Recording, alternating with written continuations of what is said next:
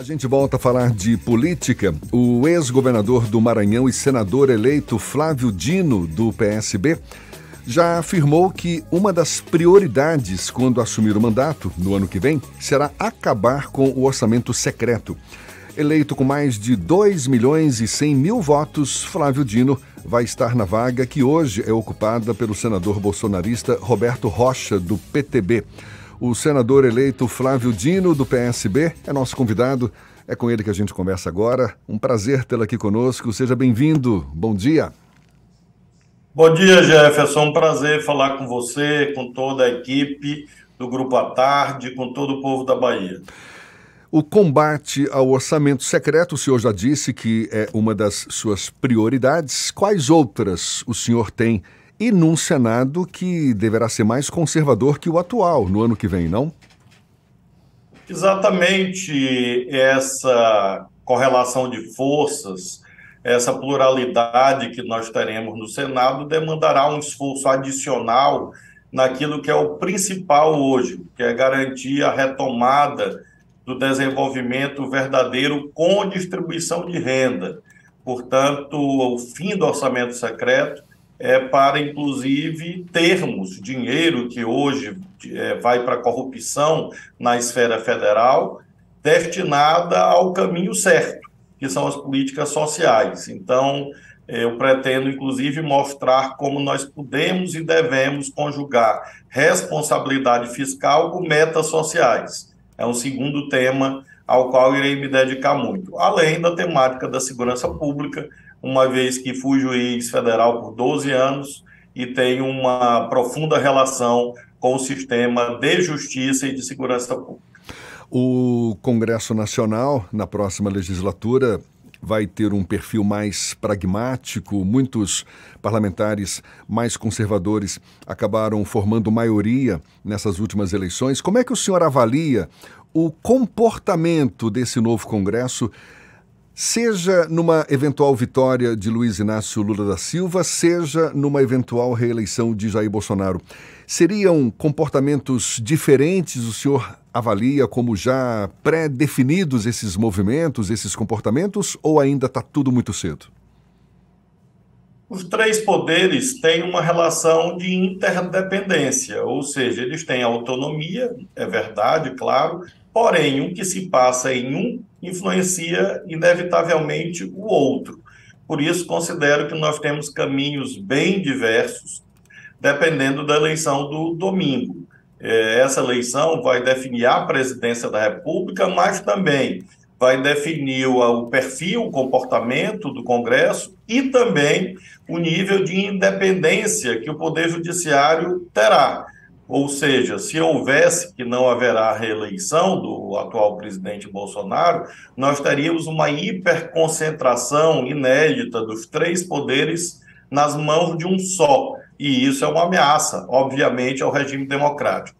Já com a vitória de Lula, mais provável, nós teremos um diálogo entre o Poder Executivo e o Poder Legislativo, que tenho certeza irá evitar extremismos. O que nós precisamos hoje no Brasil é de ponderação, é de meio termo, equilíbrio. E essa vitória do Lula fará exatamente esse tempero, garantindo que um Congresso, mesmo com uma composição um pouco mais à direita, tem um comportamento adequado ao sentimento médio do povo brasileiro, que hoje deseja paz. E para haver paz, está na Bíblia, no livro de Isaías, é preciso que haja justiça social e por isso acho muito, muito importante, inclusive, para que nós tenhamos um Congresso, um Senado, Câmara que funcionem bem, que nós tenhamos um poder executivo sob condução de mãos sérias e honradas, nesse caso com a vitória do presidente Lula. É, o senhor citou a vitória do ex-presidente Lula como a mais provável, mas há quem diga, muitos analistas políticos, que o jogo ainda está aberto, que essa disputa está muito acirrada agora nessa reta final. Como é que o senhor está avaliando? Hoje, inclusive, tem um debate previsto, o último, entre o ex-presidente Lula e o presidente Jair Bolsonaro. O senhor acredita, as pesquisas apontam uma vitória de Lula, mas o senhor acredita em alguma possível mudança, algum fato político novo? Recentemente, o presidente Jair Bolsonaro defendeu esse deputado Roberto Jefferson depois que ele trocou tiros com a polícia no Rio de Janeiro. Agora está levantando uma polêmica em torno da inserção de, de propaganda eleitoral em emissoras de rádio, dizendo que foi prejudicado. Ou seja, a gente tem percebido, principalmente do lado de Jair Bolsonaro, um esforço de criar novos fatos políticos. Esses fatos o senhor considera é, possíveis de, de provocar mudança nesse, nessa reta final da disputa? Jefferson, a, a, os fatos mostram a melhor resposta à sua importante pergunta. Nós abrimos o segundo turno com uma tentativa de apresentar um suposto atentado na comunidade de Paraisópolis, na, na cidade de São Paulo. Uma ideia de que haveria ali um fato que iria impactar nacionalmente, inclusive chegou a ser usado pela campanha do Bolsonaro. Depois nós tivemos essa armação com o Roberto Jefferson atirando e tentando matar policiais federais, inclusive com bombas, com granadas. Agora, estas fake news das rádios. Tivemos agora o Bolsonaro atacando violentamente o prefeito do Rio de Janeiro, com termos é, execráveis, termos que não podem sequer ser repetidos, xingamentos, coisas realmente grosseiras. Então, o que nós vemos, na verdade, é um comportamento de uma pessoa que caiu de um navio no meio do oceano e não sabe nadar. O Bolsonaro bate muito os braços, as pernas, grita, mas não tem eficácia nesses movimentos. Não vejo que no debate essa sua atitude vai alterar significativamente o principal, que é o fato de nós termos este navio conduzido pelo presidente Lula é, indo na direção certa a um porto seguro. Então, eu realmente não creio que em 48 horas uma diferença de muitos milhões de votos venha a se dissipar. É claro que temos a votação, vamos aguardar com prudência, com cautela, mas eu estou pensando também no dia seguinte. Espero que o Bolsonaro tenha respeito à democracia, respeito ao voto popular e contenha a ação de arruaceiros. É, infelizmente, nós poderemos ter no domingo à noite e na segunda-feira, com a provável vitória do presidente Lula, cenas de desespero, de violência, gente, quem sabe, até armada. Isso é, não é bom para o Brasil, espero realmente que não aconteça, e é dever, faço questão de sublinhar, é obrigação do presidente da República garantir que os seus respeitem o, o veredito popular, qualquer que seja ele. Espero, repito, e tenho convicção que será a vitória do presidente Lula, e por isso, a 48 horas da eleição, nós temos que pensar nisto também. A Justiça Eleitoral, o Supremo Tribunal Federal, com uma grande responsabilidade, mas compete, sobretudo, ao presidente da República garantir a paz que o Brasil precisa para que haja o respeito ao voto popular que vai se manifestar no próximo domingo.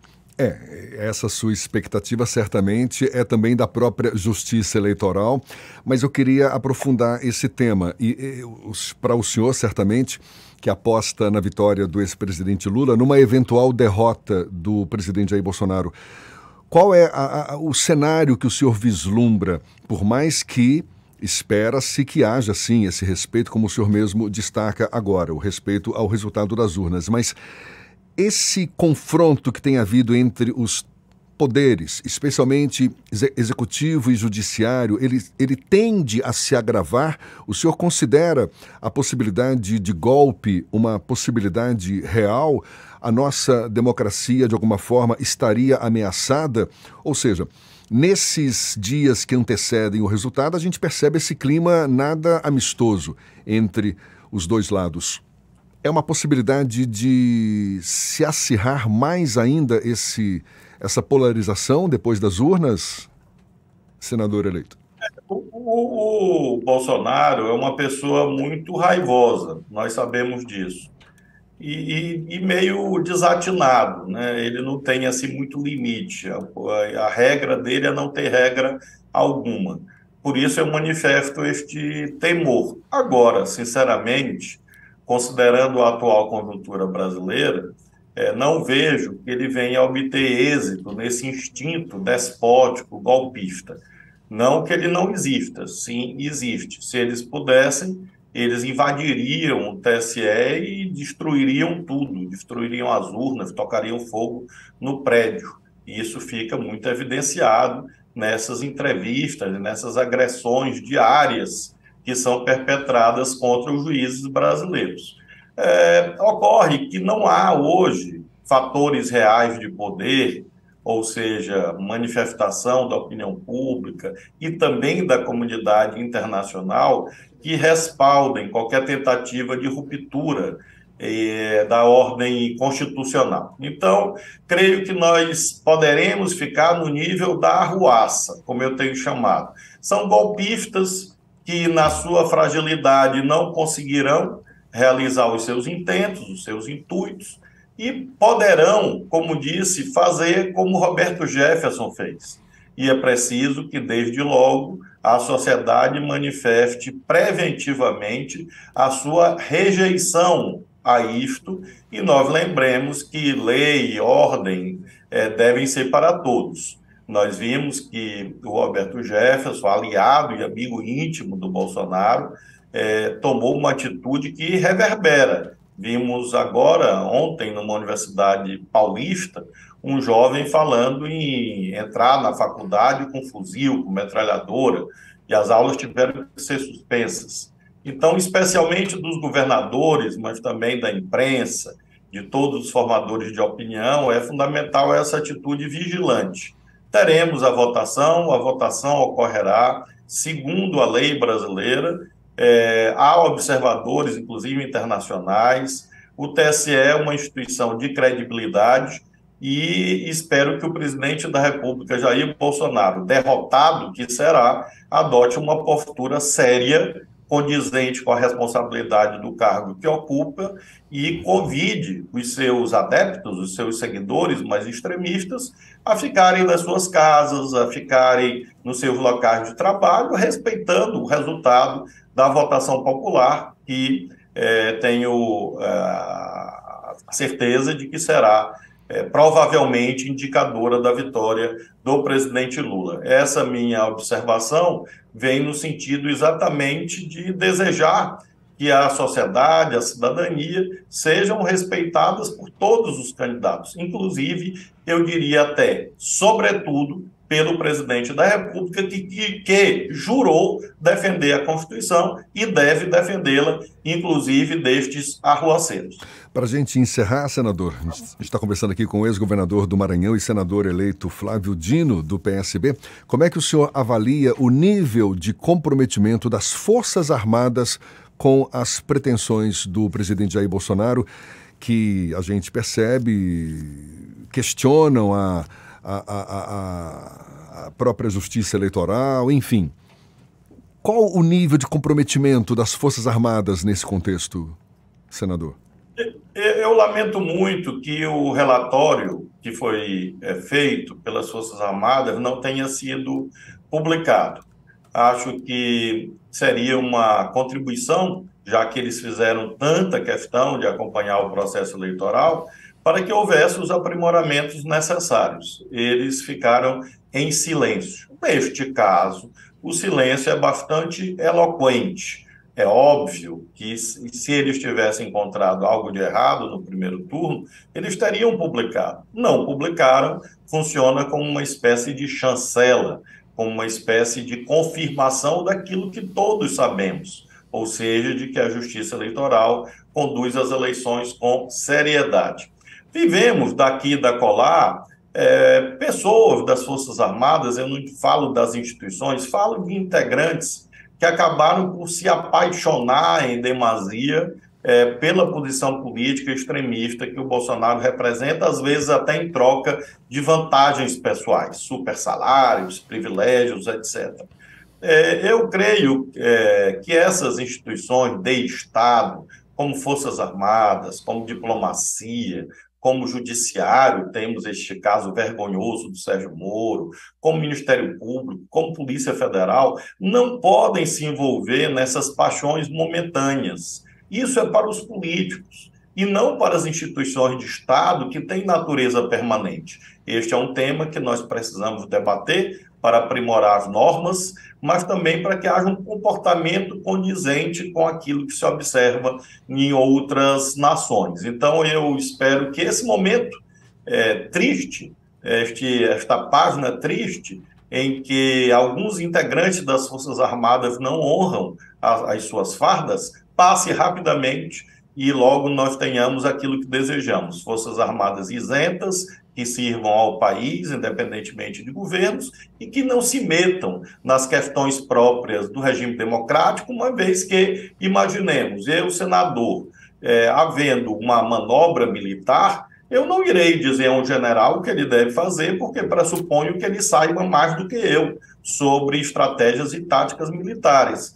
Do mesmo modo, os generais têm que respeitar aqueles que comandam a política, que são é, os cidadãos cidadãs e as instituições de, designadas pela Constituição, no caso a Justiça Eleitoral. Eu acho, portanto, que é um hiato é, triste né, é, com esse comportamento de alguns integrantes, mas passará e logo na segunda-feira creio que as Forças Armadas vão nos ajudar nesse diálogo amplo que nós precisamos fazer para unir o Brasil é, sob uma nova liderança, sob uma nova institucionalidade, inclusive para que o mundo volte a respeitar a nossa pátria como nós desejamos. Senador eleito Flávio Dino, ex-governador do Maranhão, muito obrigado pela sua disponibilidade. Seja bem-vindo sempre aqui com a gente. Bom dia e até uma próxima, então. Bom dia, que Deus proteja todos nós. Muito obrigado mais uma vez. 8h50 na tarde, FM.